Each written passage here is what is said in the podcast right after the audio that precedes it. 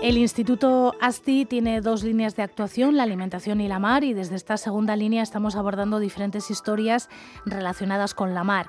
Hoy hablaremos de túnidos, esos peces que aglutinan muchas diferentes pero cuyos más habituales para nosotras y nosotros son el bonito y el cimarrón. Con nosotras está Josu Santiago. Él es doctor en biología, especializado en biología y dinámica de poblaciones de túnidos. Es investigador y coordinador de gestión pesquera sostenible de túnidos en ASTI.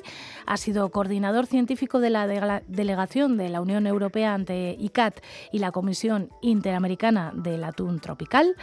Y está aquí con nosotras hoy. Josu Santiago, Egunón. Eh, bueno, cuando hablamos de túnidos, a las personas que habitualmente no controlamos mucho el tema este de los túnidos, nos viene a la mente dos, no sé si llamarles especies, el bonito y el cimarrón. Pero me imagino que hay muchísimas más, ¿no? Sí, bueno, no hay tantas más, pero sí, o sea, son nuestras especies, ¿no? De, de, las que tenemos aquí al lado, las que forman parte de nuestra historia, de nuestras tradiciones, ¿no? El bonito y el cimarrón, también conocidos como atún blanco y atún rojo. Pero, sin embargo, si hablamos en términos de capturas a nivel mundial de las especies de túnidos, pues la verdad, el bonito y el cimarrón o atún rojo significa muy poquito. ¿eh? Estamos hablando de, no sé, el 6% de la producción mundial. Bueno, me, me comentabas, a ver, especies de atunes. Básicamente podemos hablar de cinco eh, atunes, grandes atunes, hay más, ¿eh? pero los más importantes son cinco que se encuadran en lo que son túnidos llamados templados porque habitan en aguas templadas y ahí están el bonito y el cimarrón, también conocidos como atún blanco y atún rojo, y luego están lo que se llaman eh, tropicales, que son los más abundantes en los océanos, también muy importantes para nuestras flotas, para la flota vasca, pero son los que predominan en el mercado. Y ahí están tres especies, una la mayoritaria, que es el, listado, otra que es el, el rabil, más conocido como yellowfin, así popularmente, y luego el patudo. Es decir, entonces ahí estamos los templados, tropicales y los más abundantes y los que más vemos en nuestros mercados, en las latas, son los tropicales. ¿Podríamos decir que esta especie es una de las bases de la alimentación mundial? Se pesca mucho a nivel mundial, ¿eh? se pesca mucho, estamos hablando mucho y bien, ¿eh? se pesca del orden de 5 millones de toneladas aproximadamente, lo que constituye pues es una proporción muy significativa ¿no? de las capturas de, de peces, eh, peces salvajes en, en, el mundo, ¿no? Eh, entonces sí es una, una base importante de la, de la alimentación mundial, ¿no?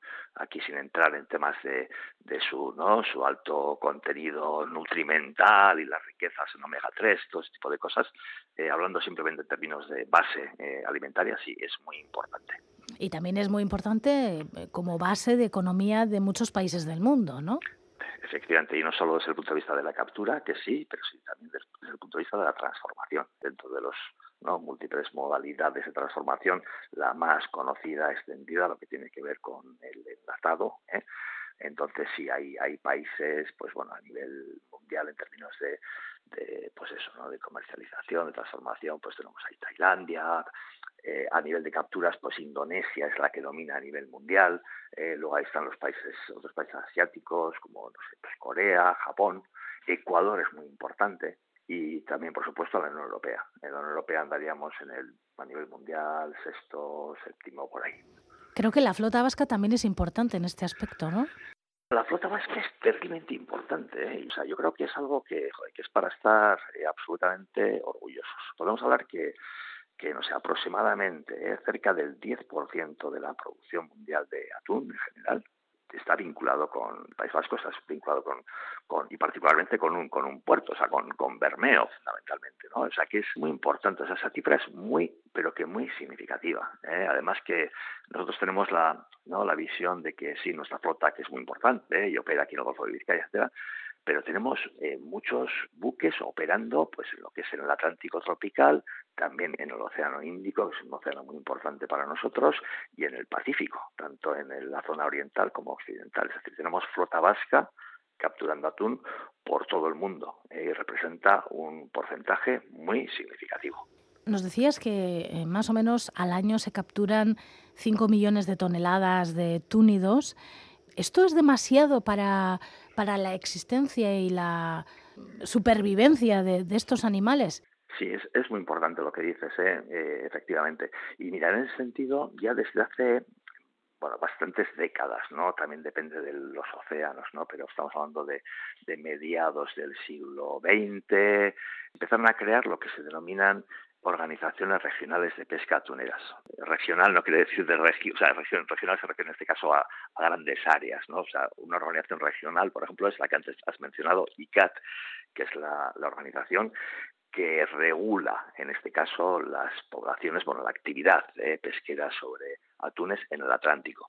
Hay otra que se llama IOTC, que está en el Índico, hay otras dos en el Pacífico, entonces son organizaciones internacionales en las cuales están pues integrados no pues, eh, pues múltiples países por ejemplo en el caso del Atlántico hay creo que son 52 alrededor un poco más de 50 eh, partes contratantes que se denominan. Una de ellas es la Unión Europea, o sea, es decir, ahí nosotros no estamos ni a nivel del Estado, ni, o sea, es, la Unión Europea la que dentro de esos cincuenta y tantos partes contratantes tiene voz y un voto en lo que es en este caso en, en, el Atlántico. Y lo mismo ocurre en los otros océanos. Entonces, estas organizaciones velan por la correcta gestión de estos recursos. Entonces, es importante, un dato que te voy a dar, es que actualmente el 87% es, digamos, de lo que se captura de atún a nivel mundial es sostenible, absolutamente sostenible. O sea, esas organizaciones regionales de pesca regularmente analizan el estado de las poblaciones. ¿eh? Tienen sus comités científicos, ahí desde ASTI formamos parte. Entonces, en esos diagnósticos se ve que en este momento, estamos año 2023, el 87% de la captura mundial viene de poblaciones sostenibles. Hay alguna que tiene alguna dificultad y en mm. concreto hay dos poblaciones de túnidos tropicales. Una es el rabil del Océano Índico y otra es el patudo del Océano Índico, que están calificadas como sobreexplotadas. Entonces, eh, estas organizaciones lo que hacen es tomar medidas para revertir esa situación. Entonces, están adoptando medidas para que pasar de esa situación de sobreexplotación a una explotación, digamos, sostenible. Para eso están esas organizaciones. ¿Y hay pesca ilegal de, de túnidos? Sí, la pesca ilegal es una desgracia que tenemos todos y no solo en el, en el ámbito de la pesca de túnidos, en el ámbito de la pesca en general. Hombre, y luego, pues no sé, pues, pues así pensando en voz alta en el ámbito de la, ¿no? de muchas actividades en general, ¿no? Existen esas ilegalidades y la pesca de túnidos efectivamente no está exento de, ello, ¿no? Eh, a múltiples niveles, ¿no? O sea, y, aquí hablamos, no sé, de episodios pues que tiene que ver más que con prácticas de insostenibilidad medioambiental, pues insostenibilidad pues económica social, o sea, se dan casos de, esclavitud dentro de las embarcaciones de, de, pescas de algunos países, se dan casos de situaciones de absoluta explotación inaceptables, ¿no? Eso yendo a lo que también es muy importante, ¿no? Es la parte, digamos, social y económica de la actividad, ¿no? Yendo a la parte más medioambiental, pues eso, sí se dan situaciones de incumplimiento, ¿no? De todas estas normas que emanan de estos organismos internacionales, pues hay países flotas que son campeones en el incumplimiento. Otras son campeones en el cumplimiento, ¿no? Y ahí sí hay que decir que el caso de la Unión Europea es, eh, pues bueno, muy celosa del cumplimiento de, de lo que es de la actividad de sus buques, ¿no? Claro, también es, es también eh, igual un poquito menos celosa del, pescado que, que entra, digamos, en la Unión Europea, ¿no? Entonces ahí, ahí vienen esas, eh, digamos, desventajas competitivas, ¿no? De una flota, digamos, europea que está exquisita en cuanto al cumplimiento frente a otras que no son para nada exquisitas en el cumplimiento de las normas básicas y sin embargo están compitiendo de manera igual en el mercado. Porque la Unión Europea ya no permite capturas con redes pelágicas.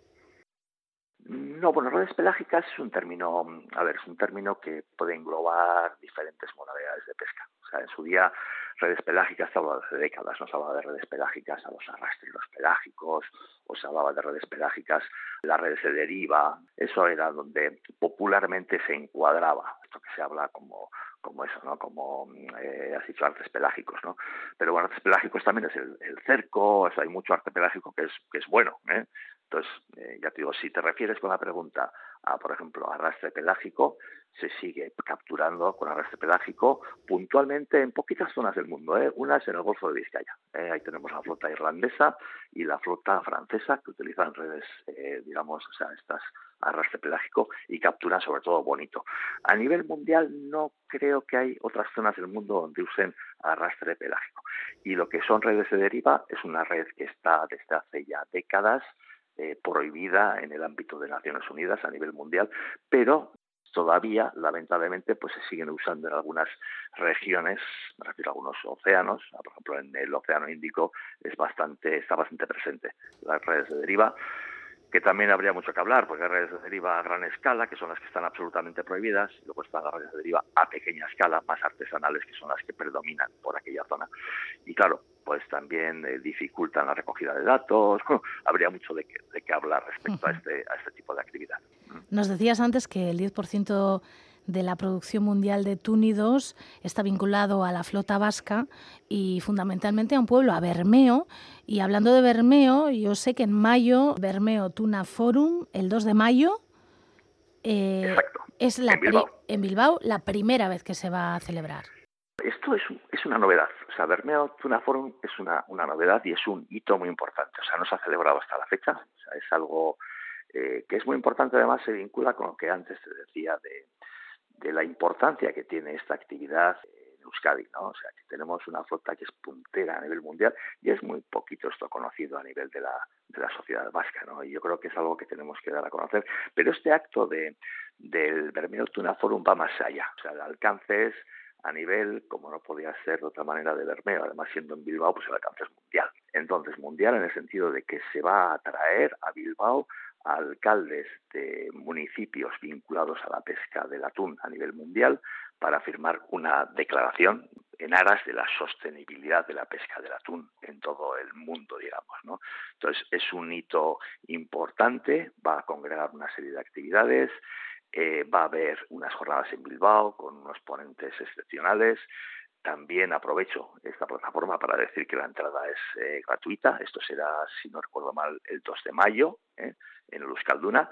Y, bueno, pues, pues eso, ¿no? Habrá unos formularios para inscribirse, pero sí animaría a la gente que está interesada en, contribuir y conocer sobre la sostenibilidad del atún, pues que se anime. Es decir, que esto no tiene que ver con la feria que se suele celebrar en Bermeo sobre el atún.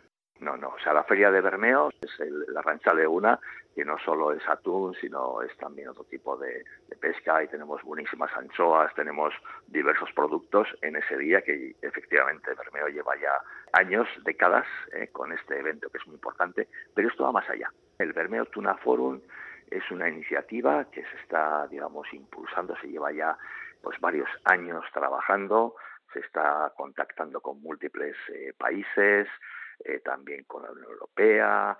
Entonces aquí se va a hacer un acto que va a girar alrededor de atraer, o sea, de, visualizar, ¿no? Cómo estas ciudades vinculadas a la actividad del atún ¿eh? están alineadas con la sostenibilidad.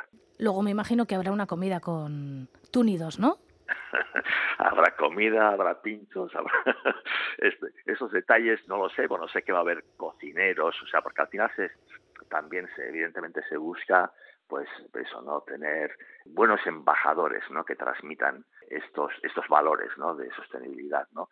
Y entre ellos los cocineros de nuestro país, pues, pues son, ¿no? Inmejorables embajadores y también se están pensados eh, actos, ¿no? Alrededor también de las, de, bueno, de estos valores, digamos, culinarios del atún. Josu Santiago, investigador y coordinador de gestión pesquera sostenible de Túnidos en Asti. Es que ricasco, benetan. Es que ricasco, suey.